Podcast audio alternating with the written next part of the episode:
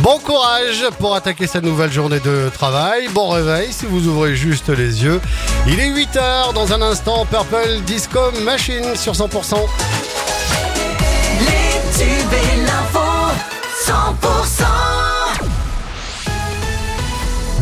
c'est avec Margot Alix. Bonjour Margot. Bonjour Fred, bonjour à tous. Le plus grand festival européen de musique latine et afro-cubaine commence aujourd'hui. Situé à Vic-Fezensac dans le Gers, Tempo Latina fait vibrer chaque année entre 50 000 et 60 000 personnes au son de ces musiques issues de la rencontre entre l'Afrique et les Caraïbes. Ce succès est dû à un homme, Éric Dufaux, le fondateur du festival qui depuis 29 ans s'applique à faire découvrir la culture latine dans la région. Quand on lui demande de définir son festival, il répond simplement. Je, je crois pouvoir dire que c'est l'un des festivals les plus métissés et mélangés au niveau des populations euh, qui viennent qui viennent à la rencontre. Mais ça, j'en suis très content. On en est très heureux.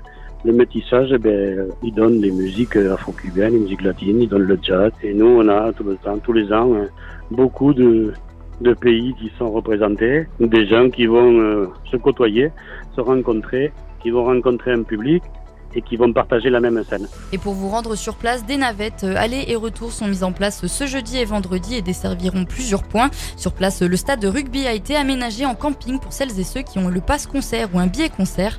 Vous trouverez euh, plus d'informations sur le site du festival. Elle avait averti euh, d'une contre-attaque et c'est chose faite après avoir obtenu la semaine dernière la suspension de trois arrêtés autorisant l'effarouchement de l'ours en Ariège. L'association One Voice a de nouveau attaqué hier les nouveaux arrêtés de la préfecture ariégeoise. La décision euh, du juge administratif n'est pas encore euh, connue à l'heure actuelle. Attention, la météo pourrait euh, se gâter. Météo France annonce une forte dégradation orageuse ce soir sur le massif pyrénéen et notamment dans les Hautes-Pyrénées.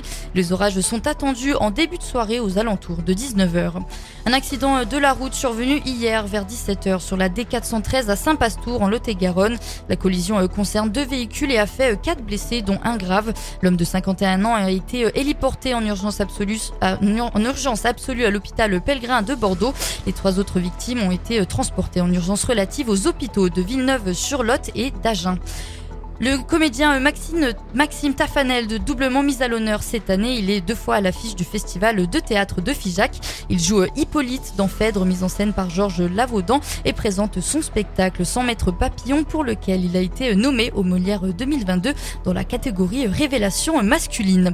Et l'abbaye de l'Escaladieu revient avec une nouvelle programmation estivale. Depuis quelques années maintenant, elle accueille au printemps et à l'été une grande exposition d'art contemporain, composée cette année de 14 œuvres de 13 artistes cette dernière s'étale sur l'ensemble des jardins et les nombreuses salles anciennes d'un lieu construit au XIe siècle, en supplément de la poursuite normale des visites habituelles.